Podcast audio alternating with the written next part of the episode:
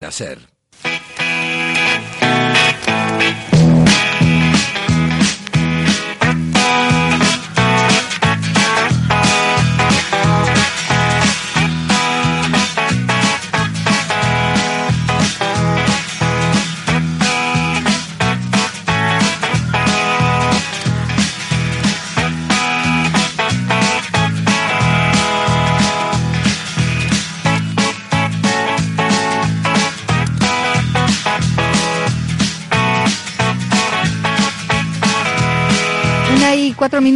minutos, esto es el Coruñés Opina en Radio Coruña, la cadena SER, saludando también lógicamente a los oyentes de Radio Ferrol de la cadena SER a propósito, bueno, pues eh, de este, no digo monográfico, porque se han aportado muchas ideas desde también desde el exterior y más que se van a aportar en la segunda parte con las opiniones y las preguntas que hagan los oyentes.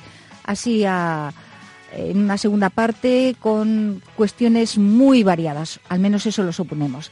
A través del 22 22 98, este es el teléfono de, de nuestros oyentes, el de siempre, el tradicional, pero también hemos introducido en el Coruñés Opina una nueva fórmula para conectarnos mutuamente, que es las, el WhatsApp, las notas de voz a través del WhatsApp, el 626238118, que vamos a poder escuchar eh, enseguida en el Coruñés Opina.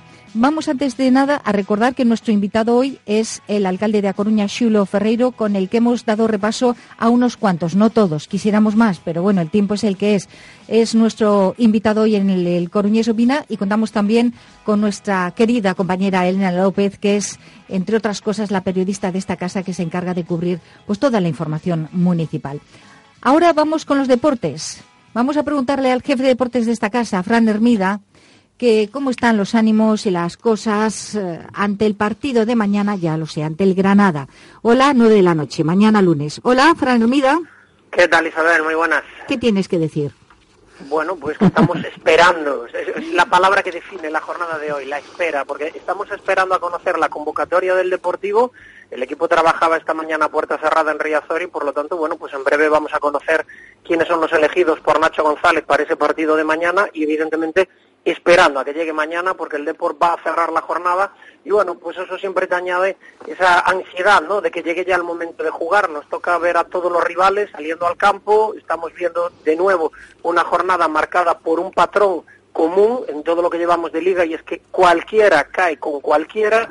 Eh, aquí si aplicas la lógica de los resultados en la segunda división, pues te llevas un chasco y bueno, pues el Deportivo va a tener mañana una buena oportunidad de sumar tres puntos y engancharse a la zona noble de la clasificación. Desde luego no va a ser fácil porque enfrente va a estar un Granada que cada vez que llega al estadio de Riazor en los últimos años, pues nos mete en un problema y en la página web eh, publicábamos esta semana un artículo donde bueno pues dábamos cumplida cuenta de cómo han sido las visitas del Granada en los últimos tiempos y las consecuencias que han tenido para que veas lo mal que se nos da aquí en Riazor la última victoria, hablo de memoria, pero creo que es de la temporada 78-79, o sea que algunos ni siquiera nos acordamos y ya no somos precisamente jovencitos.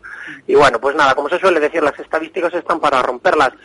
Previsiblemente vamos a ver dos novedades en la lista de convocados. Eh, Saúl, el lateral zurdo que en principio parecía que no iba a tener protagonismo esta campaña. Bueno, pues dos de los laterales izquierdos, Caballo y Dubarbier, están lesionados, así que va a tener oportunidad de entrar en la convocatoria y pre previsiblemente de jugar también.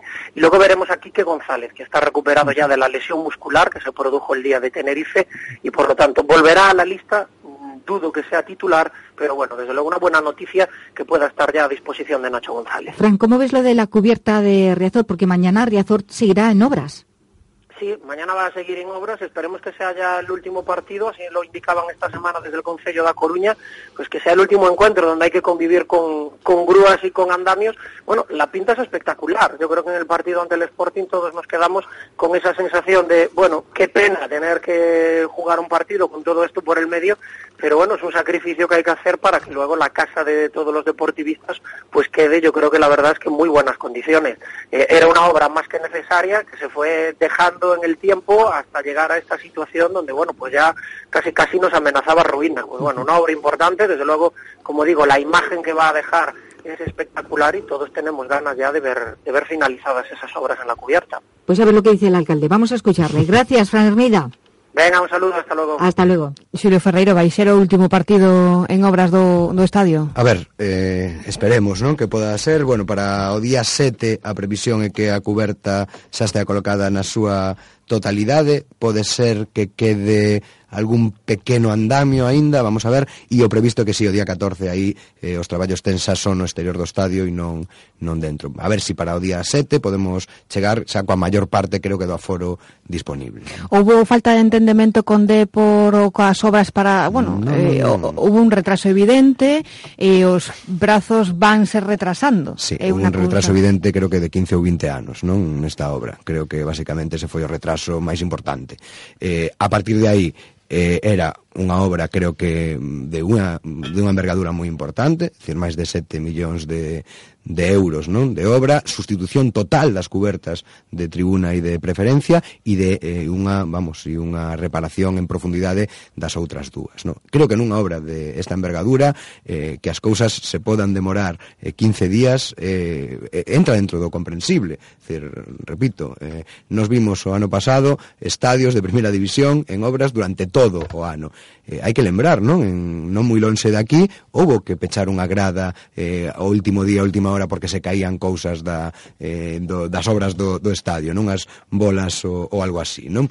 Eh, o objetivo principal, que se pudiese empezar a Liga en Riazor, logrouse eh, unha magua que houvese inconveniencias para os visitantes e sobre todo para os nosos socios e, e socias repito, unha obra moi complexa, a coordinación co Deportivo, coa constructora, foi eh, total en todo este tempo, todos todos tiramos do carro, eh, coa iluminación, coa parte que nos tocaba, cada un, e, eh, e agardemos que despois, cando vexamos esa obra rematada, e va, va a quedar tan espectacular o estadio e sobre todo en condicións de seguridade, de confort, ¿no? porque eh, habrá uns eh, abonados en, e abonadas en preferencia que antes se mollaban e agora non se van a mollar eh, e e que vexamos que valeu a pena non eses, eses in, esas inconvenientes. É coñecido por todos que vostede moi seguidor do Depor eh, foi un, un dos recolocados non dese nese estadio en obras preocupalle a situación do Depor? Bueno, a a segunda división é moi longa, non? Estamos empezando, é eh, certo que houve algún partido, non? Que, eh, pues ese empate, non? En, en Tenerife a última hora, a lo mellor aí nos quedou mal sabor de boca, eh, outro día, pues, unha primeira derrota, bueno, Creo que eh, as cousas hai que tomarlas con calma, hai que ver non se a evolución é boa ou non, por agora estamos aí na parte alta, creo que hai que, que intentar non eh, tirar. E eu, pois pues, sí, son socios Vai de 25 anos. Home, eu agardo que sí. Se eh. dio alcalde. Eu agardo que sí, que sí, que este, home, o que, cando, o que logramos nos últimos dous descensos é moi complicado, non? Ascender sempre o ano seguinte, pero eu creo que todos vamos a, a tirar para que iso poda pasar. Falando de outras cousas que non sexan o depor, pero dentro do ámbito deportivo, enseguida damos paso ás, ás chamadas. A ver, instalacións polideportivos, escoite. Uh. Buenos días. Solamente me quiero referir a la inacción de, del gobierno, del ayuntamiento sobre el polideportivo del Castrillón, prometido y no cumplido, sobre la erradicación del botellón en los jardines Méndez Núñez, sobre la no construcción de la intermodal y no derribar los chabolos y casas eh, en ruinas en la parte de Avenida La Concordia, que al día de hoy no me explico como todavía no, se, no fue abierta, como corresponde y como fue prometido. Solo eso, buen programa. Gracias. Es uno de los mensajes uh, que nos han quedado en el WhatsApp 626-238-118. ¿Alcalde? Sí, mm, vamos a ver. Eh, en canto Polideportivo Castrillón, eh, a Xunta de Goberno Local eh, hai un mes xa aprobou non darlle eh, para adiante a licitación destas obras. Se lle fixo a transferencia de diñeiro e a encomenda de xestión á empresa pública en Musa que será a encargada de executar esas obras e que as licitará eh, vamos, próximamente estes días. Está, decir, está todo preparado xa.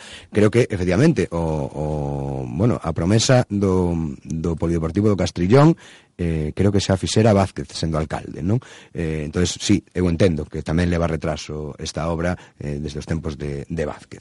Eh, se fixo a carcasa, non? Durante o mandato anterior eh, e agora mm, o que eh, se deixou sin facer foi o de dentro, non? Que repito, de entre este ano e ano que ven estará feito. Campos de Bisma, de quen, es, eh, de quen é a culpa de que a instalación este unha situación tan precaria? A ver, problemas de parking, non, non, non hai unha coberta, hai eh, fallos na fontanería, na corrente eléctrica, eso é o que nos contan. Mm, bueno, que non hai coberta e que non hai parking foi porque cando se diseñou a obra, ni se diseñou sin coberta e sin parking. entonces agora, o parking estamos facendo un, eh, que é o parking de, do acceso por San Pedro de Bisma e vamos a facer outro, eh, o que está pegada ao Colexio das, das Calasancias. A obra se entrega eh, sin instalación eléctrica, por lo tanto, estamos funcionando, están funcionando os campos, creo que eso é importante, están funcionando con, con instalación eléctrica provisional e xa estamos eh, construindo o equipo definitivo, non? Que entendo que ahora cando mm, en outubro xa empezará a funcionar con normalidade. Outra cousa tamén con unha resposta rápida, señor Ferreiro, Eh, a Coruña ten problemas claros de instalacións. O CRAT non pode xogar na cidade. O Depor femenino tampouco puido. Uh -huh. Os clubes eh, de fútbol se mm, turnan para poder disfrutar de, de campos. Como arranxamos isto? Que, mm. que está a facer o Concello? Bueno, o Concello, eh, digamos, está a, a sacar o campo de Irís para diante. Ese campo de, de Irís, eh, digamos, non vai ao ritmo adecuado porque se atoparon uns restos arqueolóxicos e, bueno, pues tampouco estamos tendo unha... Bueno, toda a celeridade a veces, ¿no? desde, desde a Administración de Patrimonio para poder resolver este asunto, pero o asunto está encauzado. O crate, certo, leva de anos xogando fora da Coruña. Eh, agardemos ¿no? que tamén podamos atopar unha solución a medio e longo prazo para, para o crate e para outros equipos. Estamos aumentando os campos de fútbol na cidade, os campos de Isma foron dous novos campos. Eh, vamos a ter máis e, desde logo, en instalacións deportivas eh, a nosa previsión é que co superávit do ano pasado vamos a facer un investimento forte en instalacións deportivas na nosa cidade máis, campos, cam máis campos, onde, onde máis campos? Mm. Van facer máis campos. Vamos a ver hai si sitio para facer máis campos. Hai campos que se poden recuperar, non? Bueno, pois pues queda aí a cousa. Un e cuarto. Mimos cas chamadas. Javier, hola. Hola, bo día. Moi bo día, adiante. Bueno, en primer lugar quería dar las gracias ao alcalde por dar a cara diante de todos los, de todas las veciñas e os veciños. Eso é sempre un, un xesto moi necesario. Eh, ao respecto de todo o que pasou esta semana, bueno, eso, eh, Lembremos que cando foron as últimas eleccións municipais eh, a, bueno, o resultado electoral da Marea Atlántica foi unha grande sorpresa para todos. As, as razóns de por que se, produzo, se produciu ese resultado son moitas, pero quizá unha delas foi a, a promesa de honradez e de transparencia e de limpeza que, que fixera a Marea Atlántica. Como cidadán, que son os despois que teño que decir, Dende o meu punto de vista, esa promesa se cumpliu. Se cumpliu Aí a pregunta, Javier, é que hai moitísimas chamadas. E o tempo bueno. xa sabe como é. Así que imos directamente á pregunta. Ben, eh, eh, que opina el? Eh, a miña pregunta é, tendo en conta que os datos objetivos sobre que foi un erro administrativo non se trata de corrupción, Que opina el sobre a actuación dos medios de comunicación ocultando a que é unha realidade palmaria? Moitas gracias. Directamente. Gracias, Javier. Adiante, Xulio. Nun medio de comunicación como este tan importante. bueno, eu entendo que os medios de comunicación eh, xogan un, un labor moi importante en calquera sociedade democrática, informan, mm, evidentemente ás veces pois informan con maior actividade, outras pois hai intereses, non, detrás e pero bueno, estamos efectivamente na na sociedade que estamos, eso hai que xogar. Eu eh, creo que hasta ahora nunca quisen criticar a ningún medio de comunicación en concreto, ainda que hai veces que te levantas pola mañán e te dá ganas de facelo, non? Pero bueno, eh, creo que un ten que ser un ten que ser responsable como como alcalde e bueno, e cada un que que saque as súas conclusións, non? E xa está. Cibran Antena, hola. Hola, que tal? Boas tardes. Moi boas tardes. Moi boas. Adiante. Eh, bueno, intentarei ser breve, Isabel. Si, Por favor. Si ves, si ves que non nos son, ti damos lo que da atención. Bueno, directo e xa está. Sí, eh, bueno, vin que na primeira parte, na primeira bloque do programa, se falaron de grandes temas importantes, sin dudas, e, e vitais, non? Para o desenvolvemento desta cidade, pero eu creo que moitas veces no me, nos medios de comunicación, sei que falamos deles, pois eh, sí que é certo que non se fala o suficiente ou, ou non se debate sobre como vivimos as nosas cidades, non? É dicir, a calidade de vida, a rutina de calquera persoa de, da Coruña, non? como vive. Entón, eu vou decir que son firmante da, do Manifesto da Marea, porque eh, bueno, parece últimamente que ser firmante da, do manifesto pois te convierte en sospeitoso de moitas cousas, non?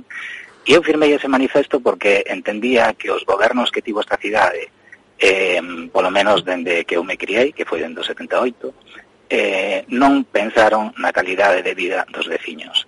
E por que digo isto? Pois eh, digo isto porque eu vivo na periferia, concretamente no polígono del Viña, entón, bueno, aquí sufrimos a Vedra e as súas conexións, non? Que se humanizaron gracias ás protestas dos veciños no seu momento, pero tiven un fillo tamén, bueno, estou vos contando aquí a miña vida, pero creo que é pertinente, tiven un fillo fai dous anos e saio con el a rúa de paseo cun carriño, mm. non? Entón, é vergoñento, por exemplo, a dimensión que teñen as beiras rúas nesta cidade. É dicir, eu me encontro con outro carriño, cun papá ou cunha mamá, e parece unha peli do este, non? De a ver quen pasa primeiro e, e por onde, non? Eh, as vías de comunicación se prima excesivamente o coche e non se, pesa, non se pensa no, no peón. Cortáronse árbores na Coruña, que é un patrimonio de, de todos, indiscriminadamente, porque non se lles dá valor. Non?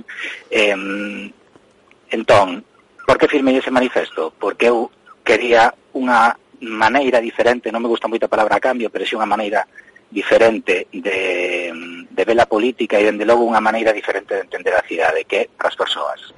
Non? E eu, eu hoxe, eh, dentro de IoT, por exemplo, sí que é certo que a Consellería de Mobilidade estivo dormida eh, parece que despertou, non? Pero é certo que hoxe eh, eu creo que teño un goberno, ou teño un, un, un, un goberno municipal que pensa eh, nos cidadáns. Moi ben, pois pues entón, deixamos aí. Tibrán. Sí, deixame so, non, so, non facerlle unha pregunta, sino exixirlle o, o alcalde, exixirlle, exixirche Xulio, que por favor non abandonades ese camiño porque é necesario. Moitas grazas, Tibrán. Eh, ata logo. Ata logo. Beatriz Antena, hola. Hola, buenos días. Adelante. Buenos días. Eh, mira, si el PP lleva, lleva lo de los pisitos a la fiscalía, en estos inicios de delito, ¿cesaría a los concejales? ¿No le, ¿No le parece que es un tema lo suficiente grave como para dejar echar la culpa sobre las sobre los funcionarios asumir desde el gobierno municipal? Alguna responsabilidad es claro que cuando no cumplen los requisitos de, de las bases te dejan fuera. Pasan las, pasan las ayudas de las subvenciones no entiendo cómo es posible que pese a todas las irregularidades que responsabilice de modo favorable. ¿Me puede responder? Muchas gracias, Beatriz. A propósito do tema de, dos pisos agora xa que responda o señor Ferreiro, di Santiago Chávez en Facebook. Hola, alcalde, ¿me puede decir cómo y cuándo se va a recuperar todo el dinero gastado en la compra de los pisos, así como los costes de algunas obras acometidas? En caso de no hacerse, puede existir una presunta responsabilidad patrimonial que puede tener consecuencias penales por la comisión de algunos delitos en la gestión del concurso de vivienda. A ver, eu, bueno, encantado de responder estas preguntas, creo que xa falamos disto ao principio do programa, pero vou falar igual, eu, hai cousas que debo reconocer que non acabei de entender do, do que nos acaba de, de decir esta ointe, pero intentaré responderlle igualmente, non? Eh, evidentemente, si hai un, eh, un pronunciamento judicial, non? que imputa a un eh, concelleiro ou concelleira Marea Atlántica por isto ou por calquera outra cousa está no noso código ético que ten que dimitir. O sea, que non quede ningún lugar a dúbidas. Aquí non va a pasar. Entón, como non va a pasar, eu estou tranquilo. Eu xa o dixen tamén, eh, con respecto que decía este novo ointe. Eh, nos vamos a iniciar, unha vez que as nulidades estean decretadas e xa firme, os procesos para recuperar eh, o, os cartos e devolver os pisos para restituir a situación anterior que é o que corresponde cunha nulidade. Isto non o vamos a facer, no seu momento decidirá un suiz se si é pertinente ou non é pertinente. Responsabilidade, home, eu creo que non, non hai unha responsabilidade de carácter penal, xa o dixen, eh, non va a pasar iso e creo que mm, hai que distinguir, non, responsabilidades patrimoniais das responsabilidades penais. En todo caso, responsabilidades penais creo que tamén, perdón, responsabilidades patrimoniais, eh, repito, terá que ser un, un suiz que o diga, pero en entendo que tampouco pasará. Lucía en Twitter, Coruña mellorou notari, notoriamente nos últimos anos e non somos os de aquí, a xente que nos visita tamén os alinta, os alienta. Políticas de igualdade, mobilidade, eh, mesmo, bueno, pues medidas medioambientais. E di tamén Ángel Mariño, el asunto irregularidades compra pisos es el colmo, estaban avisados pero se han empecinado y ahora ¿Cómo se recuperará lo gastado en reformar los pisos que deben devolverse a su vendedor? ¿Quién pagará todos los gastos judiciales e indemnizaciones? Vamos de nuevo al 981222298. Hola, Begoña. Hola, buen día. Muy buen día, adiante. Mm, bueno, de entrada quería felicitar ao alcalde e a súa a corporación polo bo traballo que están a facer. E eh, non coincido con esta xente que os critica polo tema dos pisos a que acaba de falar. Me gustaría tamén que me explicase que pasou co Hotel Atlántico, porque decían que iban a despedir a todo mundo e ao final creo que nada de nada. Entón, esa é a miña pregunta. Moi ben. Grazas. Estupendo, grazas, Begoña. Hmm. Resposta? Ben, bueno, con NH, ao final, no, eh, temos outro novo caso donde pues, os feitos veñen a, a corroborar, no? que a actuación municipal eh, foi correcta e sensible eh, con todas as problemáticas que había. Non? Eh, no seu momento, o noso que fixemos foi iniciar o proceso para mm, revertir a concesión a empresa parisiana, que era a que tiña concesión do hotel NH Atlántico, do Hotel Atlántico, e que pagaba, pois, da orde de 2.500 euros anuais para despois realquilar este eh, hotel por unha cantidade millonaria. Bueno, o primeiro é, pois, que o Concello puidese recuperar ou ter ingresos polo que era a súa propiedade, eh, que era o Hotel Atlántico, non? Conseguido a través dun concurso público, onde, pois, eh, por máis de un millón e medio de euros, non? A ver, unha empresa que explote directamente o hotel e que non utilice, non? Para eh, pagarlle unha cantidad irrisoria ao Concello e despois re, realquilar, non? Eh, nos adoptamos nos pregos eh, todas as medidas posibles para garantir os postos de traballo, é dicir, non só a subrogación, que entendo estaba garantida pola normativa laboral, sino, ademais, o mantemento dos postos de traballo co número que en ese momento eh, NH decía que estaba traballando para eles. E así pasou, en fin, surrogaronse os traballadores, os traballadores siguen eh, no seu lugar, o hotel, eh, creo que, pese a todas os intentos que houbo porque non fose así, eh, mantivo a súa actividade con un brevísimo prazo de interrupción, eh, pese a voces alarmistas, e ao final, non? Tivemos artigos en prensa eh, dicindo, de, de voceiros eh, municipais e voceiras, dicindo que íbamos a, a echar a la calle non sei quantas persoas. Tivemos a mm, responsáveis políticos dicindo que o a Marea iba a votar a rúa non sei cantos traballadores. Ao final non, non pasou. E creo que isto é, pois, unha dinámica, ¿no? De unha e outra vez se anuncian cousas, se anuncian todos males, se nos fai culpable de todo e ao final o que se ve é que creo que actuamos con bastante sentido común e con bastante responsabilidade. Nota de voz. Bos días. Somos usuarios das escuelas deportivas municipales na piscina municipal de Riazor. E desde que instalaron nela o baño turco e o jacuzzi estábamos facendo uso destes servicios. Pero fai un ano e pico se nos proíbe. Intentamos saber o porqué e se nos abre un expediente de expulsión, que máis tarde se suspende, pero con amenazas de que se seguimos pedindo explicacións se nos expulsará da citada piscina municipal de Riazor. Polo tanto, a pesar de pedir audiencia tanto ao concellal de Deportes como a vostede, e non tivemos resposta, polo que publicamente lle pedimos audiencia para darlle solución a este problema. Grazas. A vostede, grazas. Mm. Señor Ferreiro? Sí, este, creo que este servicio de jacuzzi foi algo que se instalou provisoriamente, que funcionou durante uns meses, e despois pois, volveu o estado anterior, non? que era que non o había, é dicir, o houbo durante un tempo. Sei que houbo algunhas voces que, que pediron poder seguir usando, eu descoñezo os motivos técnicos, datos, mm, creo que era unha cuestión técnica non poder seguir prestando este servizo na piscina de, de Riazor. Eu non sei se si foi con esta señora ou con outras, teño falado en varias ocasións desto, pola rúa, en, en actos, en no dillo ti e creo que eh, desdemos as explicacións.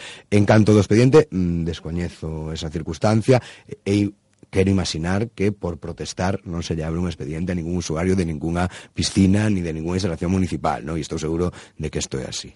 Nacho Louro, en Facebook. Señor alcalde, los pisos comprados a su compañero de partido se adquirieron firmando las escrituras de compra por parte de su concejal Lema, sin confirmar que los pisos servían, sin publicar, las resoluciones previas, vulnerando el requisito de publicidad al no publicar la resolución en el boletín oficial de la provincia y antes de que terminase el plazo para presentar recurso. Estas circunstancias a mayores, dice Nacho Louro, de que los pisos del señor Tony Lodeiro no cumplían muchos de los requisitos exigidos en las bases del concurso. ¿De verdad piensa que todo este cúmulo de irregularidades solo tiene como responsable final a los funcionarios? No se puede negar que hay responsabilidades políticas que no han sido depuradas. Bueno, quere contestar algo? Mm, ben, se non, seguimos. Non sei que contestar, eh, Nacho Louro sabe de sobra eh, que ocorreu e que deixou de ocorrer. En todo caso, dado que se dicen algunhas cousas, eh, a administración eh, non para as cousas eh, porque eh, este pendente de, de recurso. As resolucións administrativas son executivas desde o primeiro día. Eh, estábamos a final de ano, entonces houbo certa celeridade en, en que os trámites se rematasen antes de que rematase o ano, porque cando chega o 31 de decembro e se pechan os orzamentos, entonces íbamos a ter que facer unha serie de trámites a maiores que tardarían seis meses en ter os pisos a disposición. E eu cando falamos de seis pisos para seis familias que non teñen donde vivir e que van a necesitar un teito, eu creo que todas as prisas que nos demos son boas. Eva Castro Jardón, querido alcalde, ¿se presentará como cabeza de lista de las mareas? Si ok, si hay ok, ¿por qué no le da prioridad a una mujer, siendo su partido tan luchador por la igualdad y teniendo en sus filas tanta activista? Bueno, eh... bueno, para empezar, vai ser o candidato da María eu, xa, a bandexa.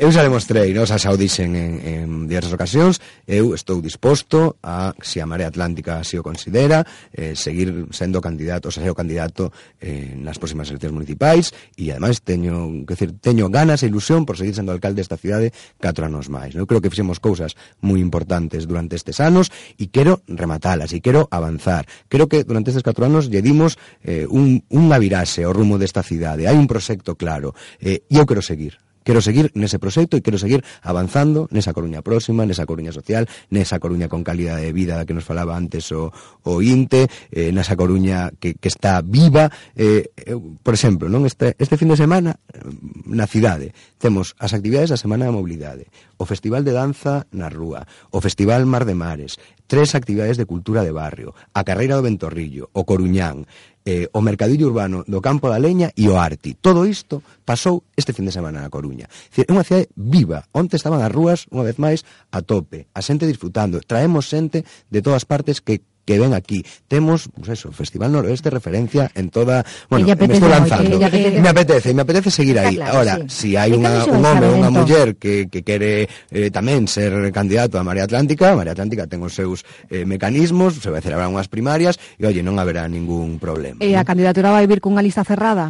a, o sistema de primarias que aprobou a Marea Atlántica é de listas. Entonces, a, a miña candidatura terá que vir acompañada dunha lista, eh, dunha lista que despois poderá confrontar contra outras listas. Eu o que procurarei é que nesa lista este integradas todas as sensibilidades que existen na Marea Atlántica e que todo o mundo este contento e contenta coa lista que podamos levar ás primarias. Uh -huh. Xa sabemos cal vai a ser, bueno, xa sabíamos fai tempo, pero bueno, eh, decíamos eh, vai deixou de ser candidata virtual a ser candidata uh -huh. xa oficial, Beatriz Mato polo Partido Popular. O próximo venres será o acto de presentación eh, por parte do BNG Francisco Jorquera, o PSOE aínda non se sabe, eh, a data para confirmar ese desexo seu de volver a, a presentarse á alcaldía Cando se saberá? Non sei, o calendario electoral o fixa a coordinadora da Marea Atlántica, a cal eu non pertenzo, eh, entonces entendo que lexirán o momento máis adecuado eh, para que... Pero desde que remate o ano ou despois? Eh, non, non te podo dicir, sabes, porque non o sei, non estou neses, neses pormenores,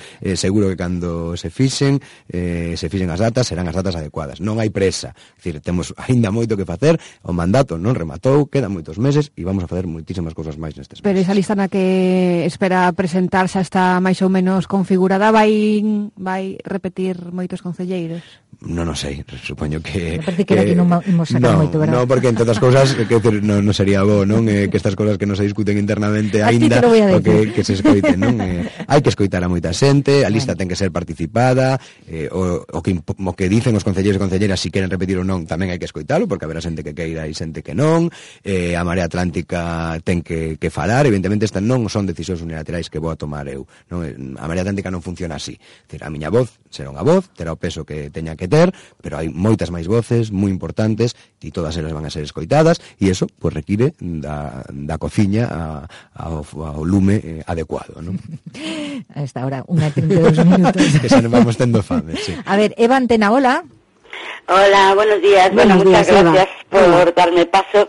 Además, eh, me ha gustado el anterior, lo que habéis leído, porque antes de hacerme la, mi pregunta, me gustaría dar la enhorabuena por el trabajo que se está haciendo desde la Consellería de Igualdad que bueno pues desde nombres en callejero eh, eh, actividades, muchísimas actividades para las mujeres en la escuela de ponderamiento, eh, el, el, el, haber dado el nombre a de Elisa y Marcela a, una calle me pareció un punto muy importante, lo de las paradas de bus, el poder optar eh, por bajar donde una lo desee, dando un, aviso al conductor. Creo que desde luego las mujeres eh, en La Coruña estamos eh, adquiriendo un nombre propio importante. Eh, bueno, mi pregunta, que era la que, la que tenía pensado formular, eh, es sobre la participación en los procesos participativos para el puerto, para la fachada portuaria. La verdad es que parece que eh, lo que estaba eh, propugnando la marea atlántica desde el Consejo de los procesos participativos, de cómo había que tratar el borde litoral, al final se están sumando el resto de partidos y me gustaría saber cómo va a continuar ese proceso participativo para que podamos tener todos cierta voz en él. Muchas gracias. A usted por participar. Gracias y buen día, Eva. Mm. Buen día. Sí, antes comentamos algo, pero sí. ahora igual podo explicar un pouco un pouco máis. Eh, o proceso que abrimos para, para o Porto, ese concurso de ideas, eh, vai a ter, digamos, un, un xurado, un xurado eminentemente técnico, onde se están eh, apuntando prácticamente todas as institucións as que lle pedimos que se, que se apuntasen, eh, colesos profesionais, a Escola de Arquitectura, outras administracións, eh, creo que, por lo tanto, podemos aí ter eh, xa unha representación da cidade importante. Ademais, ese xurado vai a ter un comité asesor onde estará a sociedade civil, onde estarán as centrais sindicais, onde estarán veciños e veciñas, eh, a sociedade civil organizada, non? Por tanto, tamén vai a ter unha voz aí. E despois, ese concurso va a rematar cunha votación popular, co cal todos os veciños e veciñas poderán eh, opinar e decidir sobre cal é o modelo de terreos portuarios e de incorporación dos terreos portuarios á cidade que lles gusta en mobilidade, en medio ambiente, en eh, creación de emprego, haberá diversos criterios. O que se trata, por lo tanto, é de ter unha discusión eh, o máis participada posible na cidade sobre como queremos que sexa o, os terreos portuarias no futuro. Cuestión que non pasou ni cando se fixo o plan Busquets, que non pasou cando se asinaron os convenios 2004, que non pasou cando eses convenios de 2004 foron eh, incluídos no pexón, eh, primeiro polo bipartito e despois polo Partido Popular, e que non pasou hasta que eh, pues, se cuestionou ese modelo de interacción porto-cidade eh, a partir do ano 2015. Di mm, Andrés eh, Gómez en Facebook. Buenos días, Julio Ferreiro. ¿Por qué no intentan albergar una base naval abierta en todo el recinto portuario, enlazando los jardines de Méndez Núñez con el Parque de San Diego? Bueno, eu creo que unha das cuestións que ten que estar aí e que ten que ser relevantes no, no futuro é, efectivamente, o náutico, ¿no? me refiro ao deporte náutico, a actividade náutica. ¿no? Ten que, na Coruña, eu creo que, mm, sendo unha cidade tan marítima como somos, os deportes náuticos aínda non teñen todo toda a relevancia non que, que deberían ter, a pesar de que hai clubes e entidades que, que efectivamente levan traballando moitos anos. Pero temos que, que seguir avanzando aí, eu estou de acordo. Imos facer unha pausa. Five Inspiration Forum 2018. Liderazgo, motivación e inteligencia emocional de la mano de Rosa Casafont, Luis Castellanos, José Luis Abajo, Silvia Escribano y Daniel Goleman. El próximo 6 de octubre en el Palesco de A Coruña. Un evento único que no te puedes perder. ¿Te atreves con Five? Venta anticipada hasta el 26 de septiembre en inspiration5.com o en el 628 336 283. Centro de Formación Profesional Tomás Barros, homologado por la Junta de Galicia. Nuevo ciclo superior en promoción de igualdad de género, con salidas profesionales en ayuntamientos, sindicatos, asociaciones, etc. Una titulación con futuro. Además, ciclos superiores de educación infantil e integración social y ciclo medio de atención a personas en situación de dependencia. Centro de Formación Profesional Tomás Barros, centrotomasbarros.com. Ya llega a Galicia lo mejor de Les Lutiers. Sopla el viento, sopla pierdas Viejos Admerreires. Les Lutiers estrena show en Vigo, Santiago y A Coruña. Compra ya tu entrada en Tiquetea y a taquilla. El Coruñés opina. Pues nada, mm, por parte de dos uh, bueno, das persoas que compraron unha vivenda no parque eh, de, do Ofimático e que aínda siguen sin poder entrar nas súas vivendas, co que eso supón despois de anos e anos, hai unha pregunta directa, alcalde. 200 familias que están como están, que a ver que, que xixen e que piden e reclaman que vostede dé unha data para entrada nos, nos seus pisos. Mm. Para cando? Eh, o sea, As obras que teña que facer o Concello da Coruña están rematadas. O barrio ten suministro eléctrico na vía pública. Eh, solo falta que a empresa distribuidora da, da enerxía eléctrica lles dea a, de alta as súas, as súas vivendas e lles die, e, e que podan ter luz. En canto teñan ese servizo nas súas vivendas, non lles daremos as licencias de primeira ocupación. E que non sa que día o Concello nese... eh, que están traballando, que tiveron que facer, eh, parece ser que tiveron que facer reformas nas instalacións eléctricas dentro dos edificios, son, son cuestións que, eh, bueno, que además estamos Mm, falando, creo que diariamente, prácticamente cos presidentes das cooperativas para que teñan esa, esa información eh, e que, bueno, e eles, creo que a mesmo onte ou antonte, eh, unha reunión co, co Concelleiro de Regeneración Urbana, decían que sí, que están prácticamente rematando as súas obras dentro dos edificios. E que están ¿no? fartas, digo, claro que están sí, fartas no, de excusas. Como non van a estar, eh, de, como non van a estar, sí. claro. Bueno, pois pues nada, imos dar paso agora a unha nota de voz do noso WhatsApp en Radio Coruña. Hola, buenos días. Dos preguntas. A pesar del fiasco de la compra de pisos, con un coste político que será innegable, ¿ustedes insistirán en esa misma línea?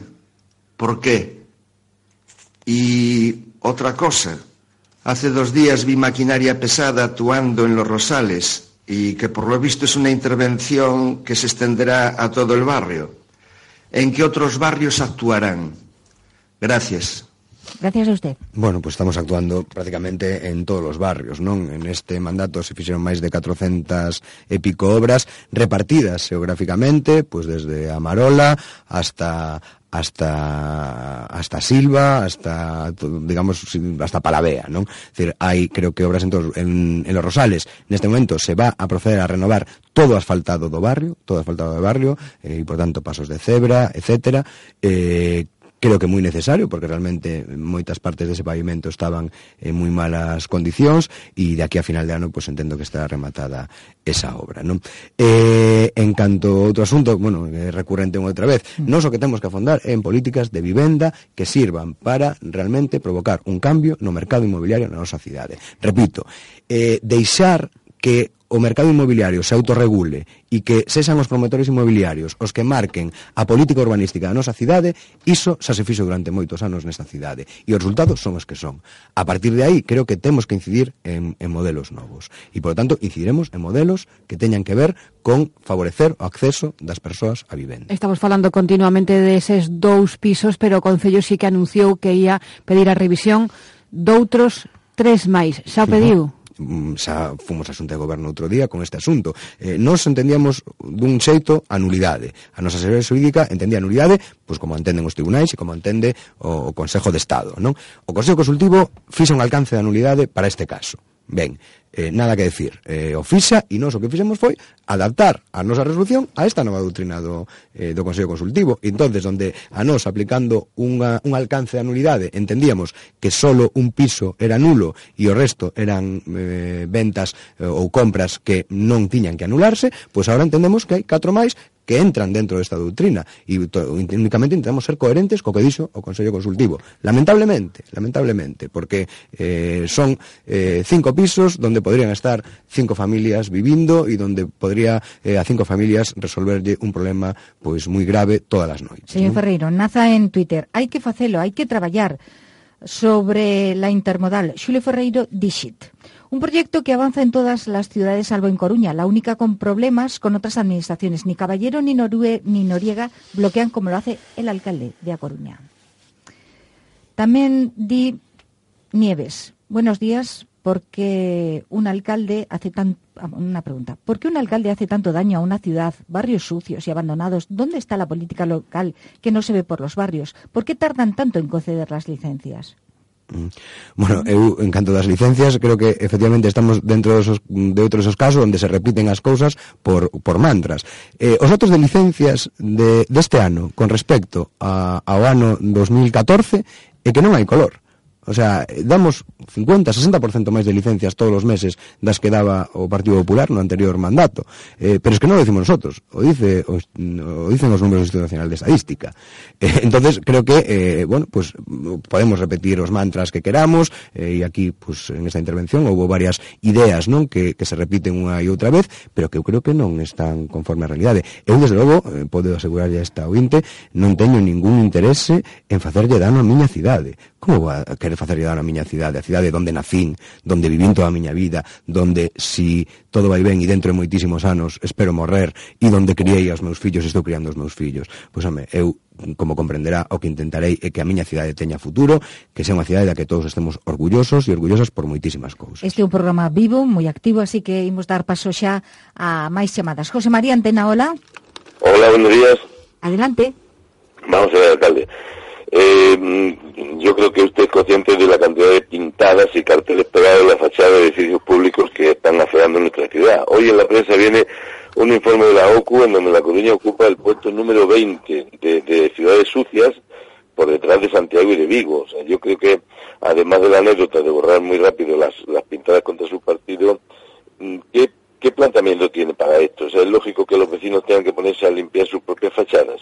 Eso es una pregunta. La segunda que quería hacerle, que relaciona más con mi, mi situación, donde vivo, yo supongo que usted conoce dónde está la plaza porticada. La mitad de la plaza ahora ya se llama mm, Ronfraga. Digo la mitad de la plaza porque la han dividido con una valla metálica de dos metros y pico de alto, que nadie sabe quién ha dado la orden de poner esa valla. Pero es como un gueto, o sea, hay unos vecinos, los pobres que estamos eh, dentro de la valla llenos de maleza y hay otros vecinos, los ricos, que tienen una urbanización en el trozo de, de que le corresponde. Entonces, bueno, nosotros tenemos maleza, preservativos, jeringuillas, creo que pagamos al ayuntamiento los mismos, los mismos impuestos que si viviéramos en la calle real, pero bueno, a, a, ver si averiguamos quién dio la orden de poner esa valla y sobre todo a ver si somos capaces de retirarla, porque es que estamos en un auténtico gueto, vamos. Eh, si, si, si, tiene tiempo, pásese un día por aquí que, y la ve in situ. Pues nada, José María, gracias por su participación en este programa. Muy buen día. No, buen día. Sí, o caso da, da Praza Porticada é que hai unha parte desa, bueno, desa terreno que estaba eh, comentando o INTE eh, que es que non é municipal, é privada, e esas vallas están nun terreo privado nestes momentos. Nos o que conseguimos eh, en ese ámbito durante estes anos foi abrir eh, a, a continuidade da rúa Rei Abdula, que creo que mellorou bastante, pero eh, o ámbito, pero esa parte do que está dicindo o, o veciño é que é unha propiedade privada nestes momentos e esa é a razón de que este na situación na que está. En canto a, a satisfacción ou non satisfacción coa, coa limpeza, coas pintadas, as pintadas eu creo que é unha é unha cuestión cíclica na, na discusión pública, non? Eh, supoño que cando eh, non hai moitas cosas que falar, pois se fala destas, non? Eh, lle pasoulle a Francisco Vázquez, pasoulle a Javier Losada, pasoulle a Carlos Negreira, me pasa a mí e lle pasará o seguinte, porque a verdad a todos nos doe ver eh, pois eh, digamos actos de deste de tipo de vandalismo en, en incluso eh, a veces en, en lugares protegidos, non? Desde a normativa municipal que podemos facer? Intervir cando isto en fachadas públicas ou en fachadas eh, protegidas, non? Eh, aí eh, non sei a que lista se refería o, o ointe sobre esa de 20 cidades, non sei cantas estaban na lista, eh, pero o, o feito é que o Observatorio Sur eh, que a cifra oficial dá que o nivel de satisfacción do Concello da Coruña, dos veciños e veciñas da Coruña cos seus servizos públicos ronda o 70%. E eso pues, anda, digamos, na parte alta non da, da clasificación de outras cidades. Pero son bueno. moitas queixas sobre um, que a cidade está, está sucia. Sí, pero eh, eu escoito esas queixas e desde logo as teño en conta e non as, e non as, decir, non as ignoro, non? Pero veñen os cruceiristas, se lles fai unha anquisa e o nivel de satisfacción coa limpeza da cidade é entre un 9 e un 9,5. Veñen eh, os auditores europeos eh, para comprobar os, os proxectos e tamén a nota eh, é boa. Eh, bueno, eh, esa, esa é a realidade. Cando veñen os de fora, eh, dicen que a cidade está limpa. É certo que eh, temos un contrato de limpeza viaria moi antigo, estamos no proceso de renovación, creo que cando entre en vigor o novo contrato de limpeza viaria se va a notar, se va a notar moitísimo, porque evidentemente hai unha, digamos, un contrato que diseñado hai 10 anos para unha cidade de 10 anos despois, non? E iso tal, pero en todo caso, eh, creo que eh, bueno, que é, eh, bueno, que, que evidentemente hai que mellorar aí como en todo, pero eh, intentaremos, creo que as cousas tamén hai que reconducilas un pouco os datos. Os Señor Ferreiro, para sí. cando ese contrato de limpeza viaria? Pois pues ahora estamos co co trámite de exposición pública, estamos eh, enseñándolle eses pregos a entidades, a institucións e recoller esas, esas achegas que se nos fagan ese trámite e a partir de aí sacar o contrato de licitación en, bueno, en o tempo máis breve posible. Mm. Antes de que finalice o ano? Sí, sí, sí. Pois pues a ver se si se nota efectivamente, non? Esas melloras. Chus Antena, hola. Hola, buenos días. Buen día. Isabel. Adelante. Mm, señor Ferreiro. Mire, es que mm, el otro día fui a la estación de autobuses, mm, entrada lateral, eh, que para recoger con, con mi marido una tarjeta de estacionamiento para personas con discapacidad. Y resulta que para acceder al edificio no había ni una simple rampa. Lo que había era un trozo de bordillo todo machacado, por el cual tampoco es fácil de acceder. O sea, estamos en un servicio de movilidad y la movilidad es casi imposible. No, nos hablan de la ciudad accesible para la movilidad y dónde está la facilidad para acceder al edificio con, con las sillas de ruedas. Y para colmo, en el interior había una lámina que, eh, estaba explicando lo del Día de la Movilidad. El Día de la Movilidad lo que se veía era una bicicleta. O sea, que la movilidad es para personas con dos fuertes piernas que puedan mover su bicicleta y los demás sin accesos para poder manejarse en la silla de ruedas. Yo estoy a favor de que se facilite la movilidad por la ciudad, pero vamos a ver, no nos olvidemos de los más vulnerables. Muchas gracias. A usted, Adiós. Chus, muchas gracias a usted. Hola, José Manuel. ¿Hemos perdido esa comunicación o la re- recuperamos? Vale, José Manuel, ahora sí. Hola, José Manuel. Hola. Buen día. Mira, te decía en primer lugar un abrazo para ti y otro para el, para alcalde y una pronta recuperación para tu compañera, Consuelo. Helen, ah, claro que sí, es verdad. Aprovechamos otra vez para darle un beso desde aquí a Consuelo. Adelante, José Manuel. Mira, yo soy el chico que le pidió lo de la, lo de Pucho Buedo a, a Zulio. Mira, eh, Coruña primero, en primer lugar es marítima.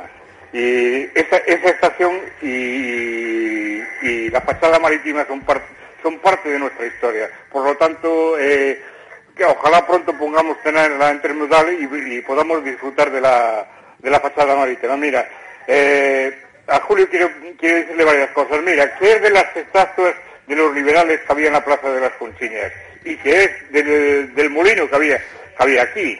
¿Me entiendes? Y, y si se pueden poner bancos porque hay mucha gente mayor y, y mucha gente mayor que dice es que ahora ya no hay bancos, ahora ya, no- ya no nos podemos sentar y, y era para, para saber eso. Muy bien, José Manuel, pues muchas gracias. Nada, a ti. Adiós. Eh, Xulio? Sí. Eh, a ver, en canto a accesibilidade na, na cidade, non?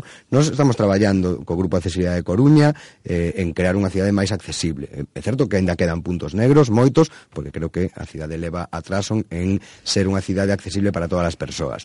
Pero mm, estamos traballando nesa liña, non? Peonalizando, aumentando beiras rúas. Ahora mismo no Distrito 4 hai eh, marcha máis de 530 intervencións de pasos de cebra, beirarrúas accesibles, etc. Mm, bueno, eh, estamos, esa é a liña na que estamos traballando. Evidentemente, aínda quedan puntos eh, na cidade e, de todas formas, na estación de autobuses non era consciente que non fose accesible e, bueno, pedirei que se revise, que se faga algunha actuación para facer accesible mentras o tempo que dure eh, a estación de autobuses eh, nese lugar, non?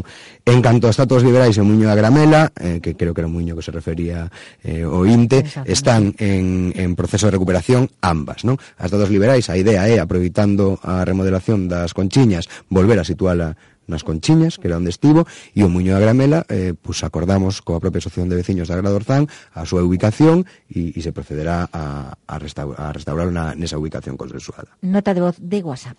Bo día. Eh, estes días saiu a nova da descentralización dos servicios sociais que, bueno, me parece algo importantísimo para poder atender toda a demanda social que hai aquí pero ademais a as políticas sociais que está a facer o Concello a, pois, a renda social municipal ou o incremento tan grande nas bolsas comedor que me parece algo pois importantísimo e moi necesario en Coruña que ata agora non, non había e, e non había, penso, porque a ningún goberno anterior se lle ocurriu facelo. E relacionado con isto, a miña pregunta para o alcalde é se ademais hai algunha medida concreta contra a pobreza enerxética. Gracias.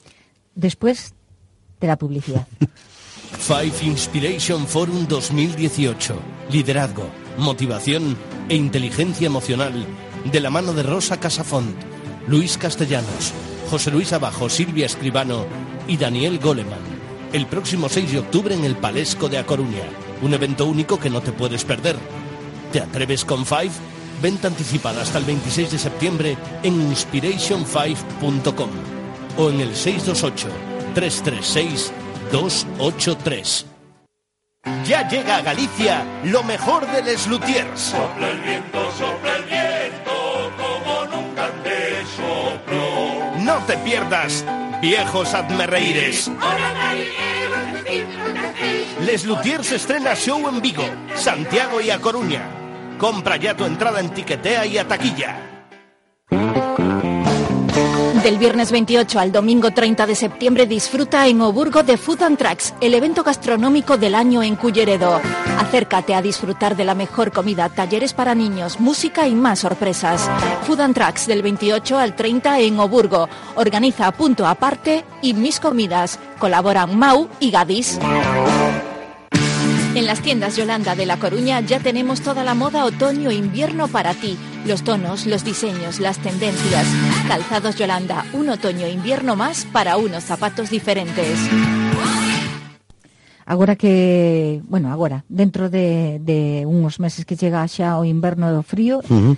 medidas así en titulares, señor Ferreiro, contra a pobreza enerxética? Sí, nos hai máis de dous anos asinamos convenios con todas as eléctricas, de xeito que cando hai un problema de falta de pago, non se corta suministros, se avisa aos servizos sociais e os servizos sociais da Coruña fanse cargo a través das axudas de emerxencia. O cal, eso pasa co, coa luz, pero tamén pasa co gas, pasa coa auga, non? A través da propia empresa pública e, bueno, nos somos, estamos sendo, creo que especialmente sensibles aí, non hai que esquecer que a Coruña é a cidade de Galicia que ten maior investimento no social eh, nestes últimos anos. Non? Pois imos rematando. Anxo Calvo, decano da Facultade de Empresas eh, de Económicas e de Empresas da UDC da Universidade da Coruña. Moi bo día. Bo día. Díganos cal é a súa opinión e o seu sono de como se imagina a Coruña, por exemplo, no 2030. Ben, eh, imaginar a Coruña no 2030 en pouco tempo pois é un exercicio de síntese que vou intentar realizar, non?